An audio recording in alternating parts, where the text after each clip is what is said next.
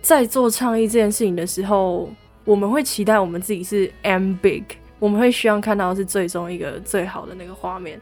但是我觉得台湾人很常是悲观的，会觉得说啊做不到啦，你不要喊这种东西。但是你不喊出来，你不会想去做啊。嗯嗯。所以我觉得要先喊了，就会去做了。我们也是想要这样子去达成我们想看见的改变。旅行之家，旅行未来，大家好，我是瑞，欢迎收听由 Urater 数位人才媒合平台以及职涯实验室所共同制作的 Podcast 节目《职涯旅行家》。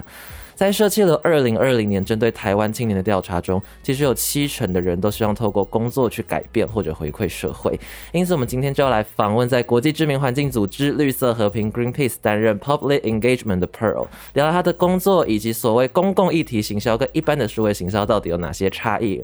Pearl 跟我们听众朋友们打声招呼吧。嗨，大家好，我是 Pearl，在绿色和平诶已经任职两年半的时间了。然后标准完整的职称是 Digital Content Campaigner，就是一个外面人不太能了解的名字。就是大家听到可能会呃，那所以做什么？你要测到什么 campaign？对对对，所以中文的话，我们可能会写的是数位行销与公众参与专员之类的。数位行销与公众参与专员。对，但是听起来跟英文的那个 title 就是，对，就是为了要让大家稍微可以懂，所以就把数位形销放在前面。但是我们真正的工作内容其实是以公众参与为主的。那所以你一开始看到这个 title 说你有 get 到吗？就是就是 digital 好，我知道数位 content 好，就是做 content 的。嗯，对。campaigner 是一个我觉得。呃，很难理解的词，但其实，在 NGO 里面，campaigner 是一个非常重要的角色，他其实就像是倡议家。对，应该说，你通常要有一个事件，才可以带起大家对某个议题的关注度，然后你负责的就是要去点燃那个引信，我可以这样形容吗？可以啊，可以，可以，差不多这个意思，就是让怎么样让更多人去关注呃一个议题，嗯，就是有点像是议题操作的这种概念。OK，好，那我们就先简单来讲一下你的求学还有 GI 的经历好了。你是世新公广毕业的吗？对对对对对，就是公共关系暨广告学习。你那时候应该没有想到，就是你自己的工作会真的跟就是你当初念的学习这么相关。哎，没有哎，我是真的觉得我会往这方走。其实可以从高中的时候讲起，高中的时候就是在社团里面，所以就很喜欢跟人互动啊，然后办活动啊之类的，然后就。哎，从身旁的朋友或是自己对自己的观察，就会发现，哎，好像可以算是一个有创意或者很多想法、很多 idea 的人。然后就看了一下，就不是有一个超级厚的那个大学学系的那个本子吗？哦，就是那个时候高三都会在班上发，放在教室后面的那一种。然后就看，哎，哪些系就是看了第一眼就有感觉，然后大部分都是跟传播相关的，然后。尤其是在呃电影啊、电视广告这一类的，其实公关我自己觉得那个时候觉得还好。高中的时候，大家对公关这个 concept 其实蛮难理解的吧？但社团里面都会有公关啊，就是会一直跟人家去 social 的那种角色。那时候对于公关的理解都很片面的，就有点像是哦，你就是去交朋友，还到处跟人家讲话的角色。对，但真的不只是这样。对对对，OK。那所以后来就进入了事情，然后所以那时候就有学到所谓什么是公众。哦，应该算是大四吧。大四的时候有一门课叫做社会行销，然后就有在讲一些社会议题。然后，哇塞，真的忘记上什么课，我只记得那堂课叫什么名字。对啊，就是跟社会议题有关的一些行销案例吧，然后还有一些理论。咱通常课堂都会离真的实物现场很远。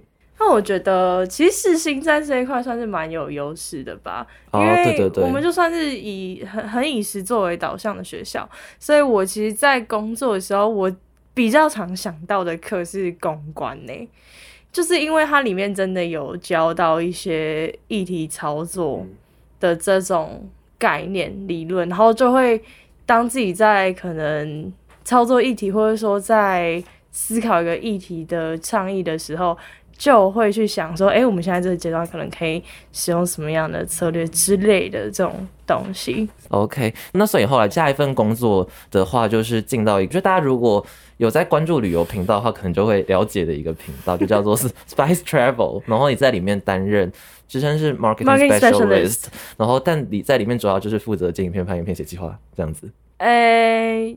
对，想计划写脚本、拍片、剪片、上片，就是一支影片的一条龙式的处理啦。对啊，所以。有些人可能会看过我本人的脸，对，在 YouTube 频道里面，然后听到声音，可能觉得说啊，好好熟悉哦，就回想起之前还在 追那个频道的日 子。对对对对对对对对对，但也蛮久了，大概就是三年前的时候还在 Spice 里面。对啊，因为那个时候其实会选择 Spice 也是跟议题也是算有关系的。因为 Spice 他那个时候刚草创这个频道，他的理念就是责任旅游。嗯，然后责任旅游其实就是希望每个旅人他在旅行的时候也是可以对那个地方负些责任，而不是你玩完了之后就走，然后或是说你不负责任的可能丢了垃圾啊，或是说呃你选择了一些比较没有那么永续的商家购买行程等等的旅游方式。嗯，那那个时候就觉得哎。这个这个概念还蛮特别的，然后觉得也可以在工作当中。对这个社会有一点点贡献，应该说就刚好是你喜欢的事情哦。对，反正就 Pearl 是一个很非常喜欢旅游的人，超级爱啊，可以帮他补充。因为那时候他是我们公司同事的朋友，对，然后他刚开始就说：“哎，你要不要找这个人？就是他在那个绿色和平组织，然后他也是蛮有趣的。”然后我说：“好。”然后后来他 IG 全部都是旅游照，而且就他因为不是每个人都会设精选动态，然后里面是旅游的嘛，然后他大概每年都可以可能出国个，之前还没有疫情的时候，可能出国个五六次，有到有到这数字吗？至少至少至少五六次。如果要我盘点一下的话，可能如果以国家算的话，二零一九年应该是有去到，呃，哎，一二三，数不完，七八九。你是刚好一次出国，然后有去好几个地方的那种行程吗？呃，也是有这种状况，但只有就是以二零一九出国的状况的话，只有一次是一次出国去了三个国家。OK，那那所以你大概是可能比如说哪一次的旅游，然后开始意识到说，哎，我觉得责任旅游这件事情蛮重要的，然后我觉得想要加入一个这样的组织，就我不只是介绍旅游影片，然后还可以带起所谓的大家对于环境的责任这件事情。呃，我觉得最开始的那个打开，对啊，就契机啦，打开我 turn me on 的那个东西，呃，应该是英文怪怪的，对，有点怪，用的不太对，就是把我那个门打开。就是看到，哎，我对这个社会关键那个钥匙，对，没错，是在二零一四年，就也就是我还在大一的时候，去到土耳其当志工。那个时候其实是去土耳其当那种教育营队的志工啦。然后，呃，待在那边差不多两个月的时间，就住在那边的时候，我家窗户打开，或者说门前就有一个大概三平大小的货柜。然后那个货柜里面大概就住了四个小孩，三个大人。我那个时候真的什么东西都不知道，但我每天要从比较远方要走回到我的我家门口的时候，一定会经过那个货柜，那就会有其中一个小孩都会跑到我的旁边，然后拉我的衣角。然后就另外一只手就拿袖珍型的那个卫生纸要给我，那我的反应就是我不要，你走开的这种反应。你当时不会就觉得说，哎，小孩很可爱，我应该拿那个东西之类的吗？其实现在回想起来，就会觉得，嗯，他也在讨生活。我我蛮不应该的，就会觉得，哎，你脏脏的，你不要来烦我这种感觉。我觉得那时候有点像是就还没有开化嘛，就对，就是觉得。对啊，就是你不要来，还活在自己的世界。对啦，然后后来我回到家之后，因为这个景象每天都在我的生活里面，我不可能不好奇这到底发生什么事情。然后我就问跟我一起住的人，他土耳其人，也就是我哥。反正我就问他说：“哎，就是他们是谁啊？为什么会住在一个货柜里面？”然后他就说他们是叙利亚人，嗯，然后他们是从叙利亚逃过来的。那个时候，因为台湾媒体上面都还不太有去讲 ISIS 啊，然后或是呃叙利亚内战这些新闻，所以说其实我不太清楚到底发生什么事情。是等到我回台湾之后，台湾的媒体才开始有在报道这些东西，然后也开始会去讲一些什么欧洲难民潮啊等等这些事情。然后那个时候就会开始去反思说，哎，如果我那个时候。就还在土耳其的时候，有多去关心一下这件事情，然后回来台湾之后，可能可以先跟身边的朋友分享，哎，我看见了什么，然后跟我觉得这件事情就是很扎实的在发生啊，就是在影响他们的生活，他们回不了他们的家，为什么这么重要的事情，每天都在影响他们生活的事情，会不被世界重视。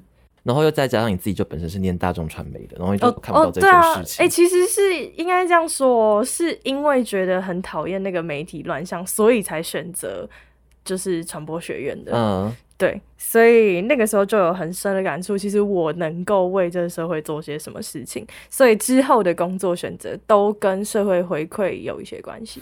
我其实觉得行销的力量很大啦，就是它不会是很直接的要大家。去做什么事情，但是它会让更多人去关注一件事情，就是我觉得那个来的效益或是那个影响力是更大的。OK，那所以那个时候为什么会离开 Spice，然后去到绿色和平？就中间的历程大概是怎样？呃，会离开 Spice 其实也是有职涯规划的考量，就觉得哎，在新创待了一段时间，就是比较小规模，其实就会想要把自己丢到。比较大一点的规模的那个工作环境里面去试试看，然后有比较明确的组织架构，然后不管是垂直还是水平，其实都是有很宽裕的空间的那种组织来工作看看，然后也想要去尝试除了影片或是内容产制之外的行销工作。嗯，对，所以说就先离开 Spice。那个时候在找工作的时候。企业的这种公司也是有投，后来投到后面就看到，哎，有 UN，然后也有 Greenpeace 的这个职缺，UN 的那个申请流程就比较复杂一点，就是要写一堆东西，交很多文件啊什么，我就觉得有有一点懒，然后就看到，哎，Greenpeace 的这个好像跟我。可以贡献的能力蛮符合的，这个议题我也觉得还可以接受，对大众应该要去关心的，所以说就投了。那所以那时候会觉得很难进吗？还是其实当下没有什么感受？哎，我真的，它客观来说是一个竞争组织嘛。一方面是 Greenpeace 是蛮知名的组织，但另外一方面就是因为非营利组织本身就是我们这个年纪的人啊，会把它认真纳入职业考量，可能本身就比较少，确实会比较少。对，但是我那个时候。会觉得比较没有什么得失心的原因，可能是因为我前面投的都是听起来应该会是更难进去的公司，例如说迪士尼啊，然后 Airbnb 或是国，就是都是一些很国外的，对对对，就是那种你光是没有 Visa，你就不太有可能就是申请到的那种职缺。所以我想说，就是反正就去试试看。对啊，对啊，对啊，就是我一直以来都不排斥在 NGO 里面工作。OK，那那时候面试的流程大概有哪些？我好像有总共两次面试，然后。都有 task。第一次的时候是到现场，然后他就会给一个题目，先让你做个三十分钟，然后后面才会是面对面的这种面试。就是第一次，他就是可能想要先测试一下你身为一个要产制 content 的人，你有你有没有一些基本的能力？呃，我觉得不是 hard skill，哎，我觉得是。特别在 NGO 里面，你要产制内容要注意的东西是什么？因为其实要在 NGO 里面工作，要很清楚 NGO 的特性，就是通常。NGO 都是会有他关注的议题，那尤其像我们这种倡议型的组织的话，会有非常明确的立场，对于议题的立场。所以，就当你还没有进到这个组织的时候，你在面试的阶段的时候，你就要可以表现出你是可以抓到这个组织它在特定议题上面保持是什么样的立场。对我觉得这就是那个会比较容易让自己脱颖而出，就是表示你的理解力是高的。因为像我们这样子的 NGO 里面工作的话。每天的咨询量会非常非常非常大，嗯，对，你们还是一个国际型组织，所以每天可能会有世界各地的消息，一定会啊！我每天早上就是，呃，不对哦，是晚上，因为有时差，就是会 会有一直一直一直有信进来，哦。像你刚刚说那个每个组织有特定的立场，那绿色和平组织的立场是什么？哇塞，我们在每个议题上面基本上都是站在保护环境的那一边啦。对啊，我们关注的议题有非常多。那举个例，大家可能会很熟悉，就像是亚马逊森林大火这件事情，我们站的立场，以倡议型组织来讲的话，我们会是。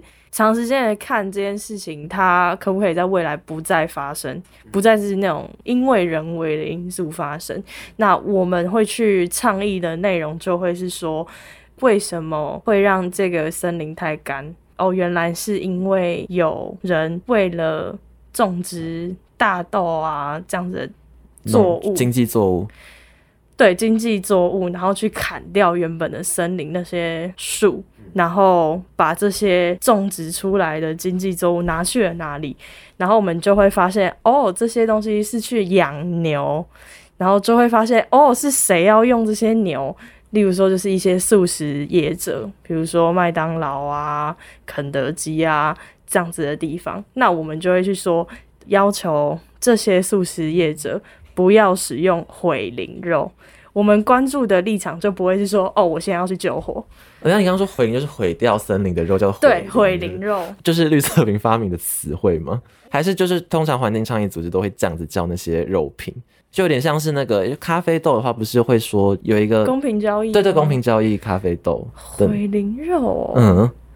我觉得可能是在森林大火之后，就是连续很多起之后，这样子的名词开始出现，也可能是因为真的环团开始注意到这件事情了。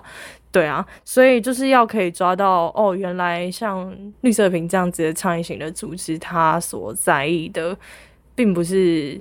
不只是眼前要解决一个问题，而是长时间下来，我们怎么样去阻止对于环境的破坏？这样子。对，因为所谓 NPO，它其实有分倡议型组织跟服务型组织。对对对对对。倡议型组的话，通常是你要针对一个议题，然后你们要想的比较长远，然后去影响那些上下游这些环节里面可能会碰触到的做团体人士或政府组织之类的。对啊，对啊，对啊，最终目标都会希望，无论是政府或是企业，可以做出一些。政策上面的改变，或是营运上面的改变。那如果像是服务型的话，其实它会是比较直接、很快就可以看见的改变。应该说，人们对他们成果的理解会比较实际。对对对对对对对，他会觉得说，哦，如果是一个关心儿童、幼儿饥饿的这种议题的话，那就是捐物资。我捐钱，他就会去买吃的东西给他，然后就可以照顾他的生活。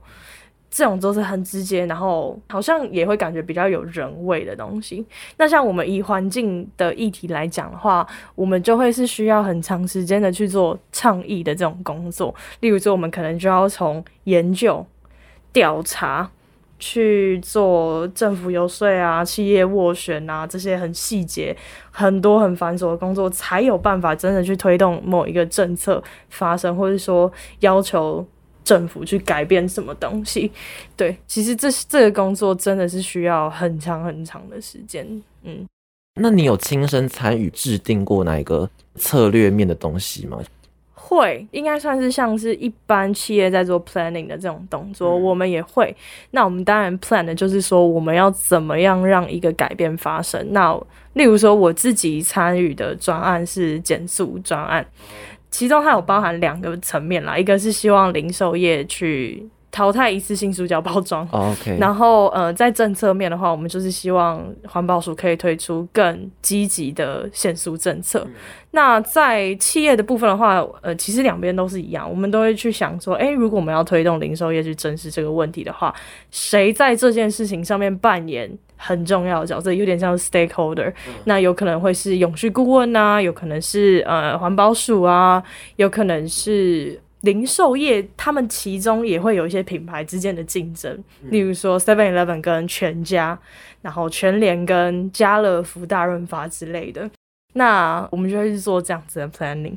那你有你们自己有就是研究团队在国际上面？呃，有，呃，我们是有 research unit 的，然后还有另外一个 unit 叫做 science unit。其实他们会有一些不一样，但在台湾的话，我们有的是 research unit，他们做的也会有一些。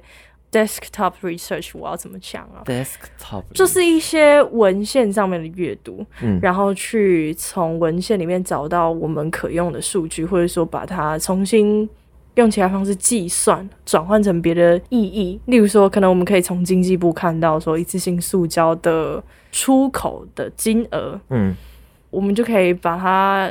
用平均去算一次性塑胶某一项可能是饮料杯好了，它是多少钱？平均多少钱？然后我们就拿经济部的那个总额去除，我们就可以推估出来说，哦，可能在某一年我们使用了多少的一次性塑胶饮料杯这样子的东西。因为可能经济部他们有呈现这样原始的数据，那我们就会去做这样的计算。那当然也会有一些像是塑胶对于环境的影响。那我们可能就会去做一些比较科学的研究。那也许我们自己在台湾没有这样子的实验室，那我们可能就会找我们国际的其他地方，然后来做这件事情，或者说我们可以跟当地的研究团队合作啊，然后来做一些这样科学的研究。OK，了解了解，所以就有点像是他们产出那些数据的话，就是你们就可以直接拿去用，然后拿去对大众做。我们要把它转化成大众听得懂的东西，就是不可能。一整个可能二十几页的报告丢在你面前要你读，不会，大家不会读，大家只想看一行字而已。对对对对。所以说我们可能就会讲说，OK，呃，你吃的海鲜里面平均可能有将近一只塑胶吸管重的微塑胶在里面。如果你一年都有在以正常的摄食量的话，你可能一年就会吃下有在吃海鲜的人啦，你可能就会吃下一只吸塑胶吸管重的微塑胶在你的体内。就是会让你感觉到，哦天啊，我哎，我这里面有一根塑胶吸，我我肚子里面有一根 塑胶吸管，紧紧的，对对对，让你知道说，哎，你吃的东西里面其实也是含有这样子不应该在你体内的东西，转化到大家有感吧。对对对对对对对啊！那来讲一下你的日常工作业务，就日常工作的业务项目大概有哪些啊？其实就是我说的转译这件事情是最重要的。那转译的这个工作就会包含到。我需要阅读很大量的资讯，我们可能就会从 researcher 那边拿到很多文字文献，然后看哪些东西，哎，我可以去挑选说这个东西这个数据有机会民众会有感觉，然后我要把它转译成大家听得懂的东西，大家会有感觉的东西，这是最大方向我们在做的事情。如果以 output 来看的话，可能就是一个 po 文，可能会是一个网站，一支影片。都有可能，所以这些都在我的工作范围当中，就是去跟民众沟通。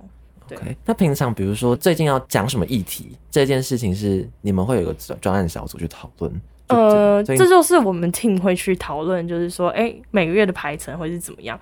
但是，嗯，其实我觉得 Greenpeace 的架构蛮以专案为导向的，就是可能。呃，像我们 team 里面可能有三个跟我一样的 digital content campaigner，但我们都会在不一样的专案里面，就包含到呃减速，然后一个是气候与能源，然后一个是海洋渔业这样子的内容。对，那我们就会从不同的专案小组里面得知说，哎，接下来我们可能想要沟通的讯息是什么，然后再带回呃我们三个人加上这个 team 里面还有的其他人来讨论说，哎，下个月的排程大概会是怎么样？哦，所以你们那个 digital Engagement，digital 哎，digital engagement，对我们 team 叫做 digital engagement，用数位的方式来引导公众参与议题。对，你们那个组织平均的年龄大概在哪一个范围？还是每个部门认觉差很大？呃，我觉得以呃我们在台北办公室的话，其实大概有七十多个人，以坐办公室的人来说，在台湾只有除了台北办公室，还有台中跟高雄哦，在台那么多办公室，因为。大家应该不管你现在是位在哪一个城市，可能都有在街头就是遇过绿色和平的人。嗯，那他们其实也是我们的正职员工。哦，那所以我刚刚才会说，就是如果只算台北办公室的坐办公室的员工的话，大概是有七十人左右。那街头的同事的话呢，可能会有上百位。哦，对对对。那以办公室的同事的话，我觉得平均年龄应该是落在三十二到三十五之间。好确切哦，因为因为我就是平均年龄以下，所以说对我来说就是哦哥哥姐姐们这样子，都 是哥姐。那他们大概之前都是做哪些工作的啊？他们之前哦，呃，有一些可能会在顾问业，有一些像是我们也有一个团队是 coms，就是可能比较像一般企业的 PR，他们可能就是从媒体来的啊，或者说从其他 NGO 的同样的这种 PR 角色过来，然后也会有一些。真的就是在 in house 的 marketing，或者说从代理商来的人也有。如果是以那种很专业的 campaigner，就是那种专注在做倡议的人来讲的话，那他们可能真的就是有长时间在议题里面做研究啊，或者说了解的人，就可能他们是念书念回来就进到 Greenpeace 的。然后就可能会去当像你刚刚讲，就是 researcher 之类的。嗯，没有，他们可能比较多会往 campaigner 的方向。嗯，好，我以呃我所在的塑胶专案来讲的话，这个专案里面一定会有 campaigner。就是他前面也没有什么 digital content，他就是 campaigner。哦，我刚刚还有个 campaigner，就是简称，他就叫 campaigner，他就叫做 campaigner。他可能就会负责去跟政府沟通或是企业沟通的。那也会有 researcher 在里面，然后也会有像我这样子的角色，然后也会有 coms 在里面。呃，有的时候也会有一些呃跟志工相关的，因为我们还是有一群志工，那他们就是。可以来一起思考说，哎，怎么样帮助一个专案，就是更容易被大众所接触到？可能就会办一些什么手作坊啊之类这样子的活动。如果是以就是传统些，可能就是那种负责可能实体活动，嗯，有点类似。对对对对对，那我们当然也会有，就是在。呃，管理街头的这一群教育专员的人会在一个专案里面去了解，说，哎，这个专案最新的境况是怎么样，才有办法很快速及时的让街头的同事都知道我们在前线呃怎么样跟民众沟通。那你目前在这边两年了，你有觉得你做什么专案是本人觉得很骄傲或印象深刻的吗？我觉得呃有两个东西吧，呃，一个是。刚好今年是绿色和平在台湾十周年，只有十年吗？我还以为就是非常久。呃，我们 Global 就是绿色和平的话，今年刚好是五十年，五十周年。对对对对对，那十年，然后我们就有做一个比较像是品牌的小计划这样子，它叫地球重生计划。然后呃，为了让更多人去了解到绿色和平在台湾耕耘十年的一些成果，所以就找一些呃艺人来合作，就是去呃分享。他们对一些议题的想法，然后也有拍一些跟议题相关的那种形象照，比较艺术一点的这种东西。在艺人合作的这一块的话，是我这边负责的。然后那个时候就有合作到大家心目中的眼神，对，就是他可能真的很适合来讲气候变成这件事情啊。嗯，然后就跟他聊了快要一个小时吧，聊超久的。然后整个表现也是蛮好的，有赖眼神。他的粉丝们也都很关心这件事情，算是一个蛮有成就吧。因为第一次把整个制作团队弄到差不多二十人这么多啊，然后都是你在吼。对，那几天真的是 我要死了，我要死了。可能早上 早上九点就到摄影棚工作，然后可能拍到五六点，然后再收场再走。哇塞，要死！然后那个影片最后出来大概是多久？呃，亚伦的那一次的话。有差不多三十分钟，但我们实际聊天聊了快要一个小时。哦，对对对，但它有短板的啦。然后，但我觉得那个是一个蛮特别的经验啦，就是透过一些意见领袖，然后来跟大众沟通议题这件事情。然后另外一个是最近的专案，它叫做“绝速好店”。那这个计划就是，刚你刚刚讲这四个字，我脑脑中浮现不出，是什么？你脑中浮现的是什么？绝绝对的绝吗？是，然后塑胶的塑。是，好好店是很很好很好的店。对对对对，赞。好好好好，没错，就是绝塑好店，就是不去使用塑胶的好店。哦，对，没错。然后这个计划就是由我来统筹的，那蛮特别，因为是第一次真的当一个统筹者，嗯，去把。所有人都拉在这个专案里面，然后把一件事情推出来，可能就会去找一些有减速意愿的店家，可能引进那种循环杯的模式。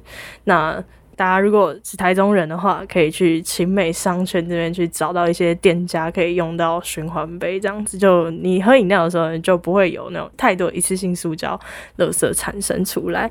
对，你们形式真的很多元的，就包含刚刚讲到可能有网络影片，然后网站内容，然后甚至要办就实体。这比较像是在我的 title 以外的工作了，对，就是算是。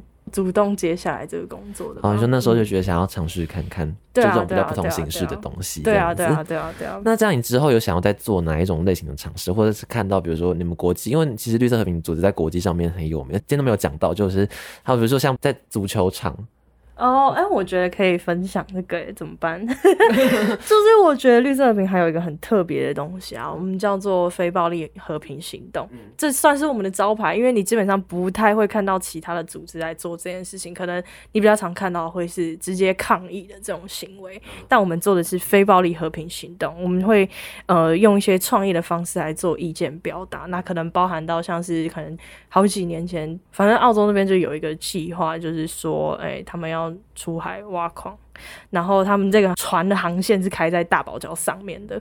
那我们当然不想要这件事情发生啊！你要做这件事情，然后你要开在大堡礁上面，是大堡礁哎。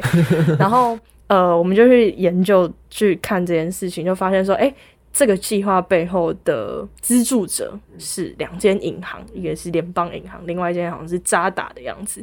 那我们就来做一个非暴力的直接行动。我们做了什么事情？我们在全球他们的 ATM 就提款机上面，就不是都会有什么提款然后转账的这些按钮，那我们就贴那个隔热纸。它就会变成显示说什么杀掉珊瑚啊，然后杀掉海龟什么之类，大家就会发现说，哎，这发生什么事情啊？为什么我按不下去啊？就是我不想要杀掉珊瑚什么干嘛的。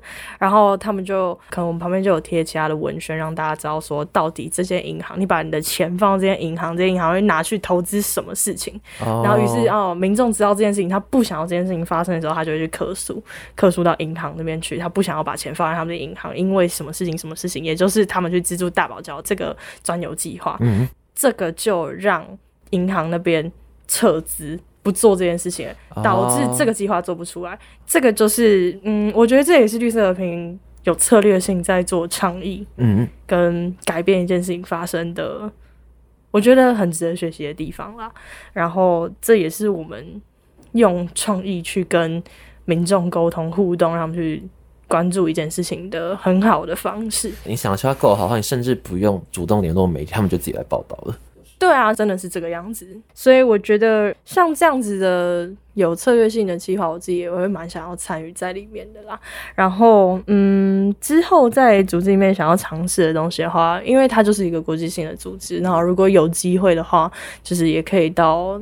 呃，其他地方的 Greenpeace 试试看啦。嗯，对啊。OK，好，那我们最后跟请你分享一些小建议给我们的，就是在听这个内容的求职者，因为我觉得通常可能会点进这集标题，应该都是会对于 NPO 有一些兴趣，或者是你自己也是 content 的创作者。如果想要进到这种国际性的大组织去工作的话，你有给他们什么建议或者什么自我提升的方向？呃，我觉得第一点。最基本的就是你对时事要敏感，嗯，当然你可以看梗图，然后你还是看点时事，然后你可以想着吧，哎，怎么样用梗图的方式来跟民众提高他们对时事的敏感或者是关注度，这样子，这也是可以在平常就做到的练习。然后再来就是在看时事的时候，我觉得可以看多元的观点，嗯，因为。呃，你进到 NGO 之后，你会需要面对到就是民众，而他们涉取涉猎的东西有可能是你没看过的。但如果是你没看过的话，你要怎么样去回应他呢？所以说，你涉猎的越多，你越会知道民众到底在想什么，他们会有什么样的想法，你才有办法去产出一些。可以破解他们迷思。现在奇怪的赖群组很多嘛，然后假新闻也很多。对啊，对啊，对啊。所以说，我们要怎么样去跟这这样子的民众沟通，是一个学问。对对对对对。然后我觉得，再来可能就。再来这一点的话，我觉得就是怎么样把自己的心脏练强一点的。嗯，因为在 NGO 里面做行销的话，你每天会看到非常多的质疑、抨击之类的。因为就是跟你立场，因为我们立场就很鲜明嘛。那立场跟你不一样的人，就很有可能就会来跟你吵架。没错，那我们要怎么样心平气和跟他们沟通，不受他们的影响？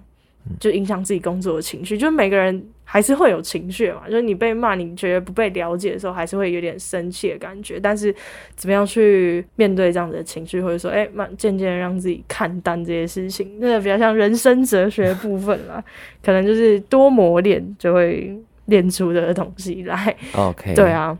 哎，我想要补问一题，但我觉得好像还蛮重要的，就是台湾人嘛。我觉得我目前看到自己眼界，我觉得台湾人对于环团普遍都会有偏见，或者是就你自己对于这件事怎么看？就你自己加入一个所谓的环团前，你自己对于环境组织是有什么感受的？加入之后，你内心有改观吗？然后对于大众这种对环团的一些刻板印象，你自己有什么看的？嗯，我觉得在我所了解，是蛮多人会觉得环团是专门给那种。环境正义魔人就很哈口的人的，但其实我们很努力的在做一些有趣的事情，让大家可以接触到我们。例如说，就除了像大家在街头上面接触到的，嗯，我们的同事之外啦，像刚刚讲的那种 T A T M 的这些行动啊，然后或是说可能会办一些展览啊，完全用。再生能源办出来的演唱会，嗯嗯，或是无数的野餐啊，然后或是一些舒适的活动，这些我们都是很想尽办法要跟民众接触的，然后也不断的在做一些研究，让我们在做倡议的时候，这些数据是嗯可信的，嗯，然后也会很想尽办法的去跟嗯学者啊业界做连接，就是。很努力的让我们自己看起来不会是那种打高炮的组织，嗯，但在做倡议这件事情的时候，我们会期待我们自己是 am big，我们会希望看到是最终一个最好的那个画面。但是我觉得台湾人很常是悲观的，会觉得说啊做不到啦，你不要喊这种东西。但是你不喊出来，你不会想去做啊，嗯嗯，所以我觉得要先喊了，就会去做了。就是对于企业来讲，他就是喊出来，他就是得做到的这种概念。我们也是想要这样子去达成我们想看见的改变，对，所以还在尽力被理解当中。怎么突然觉得有一点点感伤？什么鬼啊？就是大家可以再多去看看我们的东西吧，或者说理解各种 NGO 他们想做的事情，就是。有一些确实是很接地气的组织，嗯，那有一些可能他们真的做的事情，他们所想的真的很远，嗯，然后远到会让人有点害怕的那种那种状。我觉得他们讲的应该说他们想事情可能也没错，但就是离我们一般日常生活太远了。然后我自己是观察到说，有一些我觉得不一定是环环境和平组织，就倡议组织很常用很情勒的文案。哦，真的吗？有很勤了吗？就是应该说，像你知道吗？你不赶快照顾地球的话，世界就会毁灭的那种感觉。哦，这种事情我们就讲不出来。然后投 IG 广告，但我觉得也，其实它的逻辑跟农场文意思是一样的啊。就是你看到那个标题你会不爽，但你就是会点啊。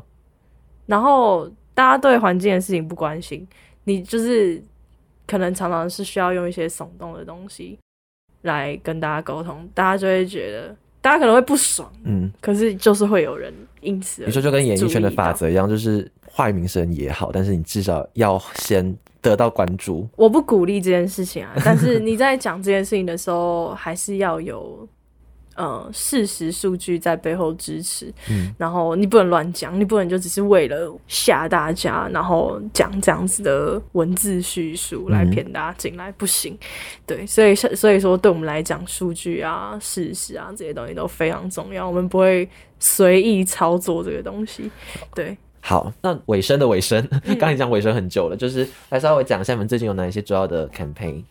呃，最近主要的 campaign 的话，就是刚刚有提到的绝速好店这个东西。那它其实是想要聚集一些想要。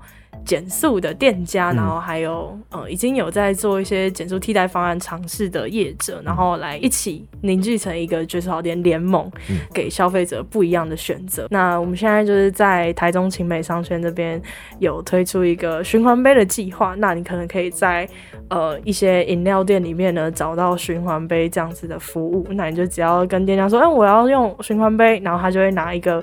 长得就跟环保杯差不多的杯子给你，然后他就会把饮料装在里面。那你喝完之后，你就是在青美商圈里面有特定的几个点都可以还回去。你要还给原店也可以，其他提供循环杯服务的店也可以。总之就是用一个很新潮的方式喝饮料，然后而且还对地球是好的、友善的这样子的选择。好，如果住在台中，或是最近准备要去台中呼吸新鲜空气的人，大家可以去青美商圈用循环杯喝饮料。耶，好，那我们今天感谢 Pearl，谢谢大家。那我们就一样，下个礼拜见。然后，如果你喜欢今天节目的话，记得到 Apple Podcast 上面给我们五星好评。对，谢谢大家，大家拜拜，拜。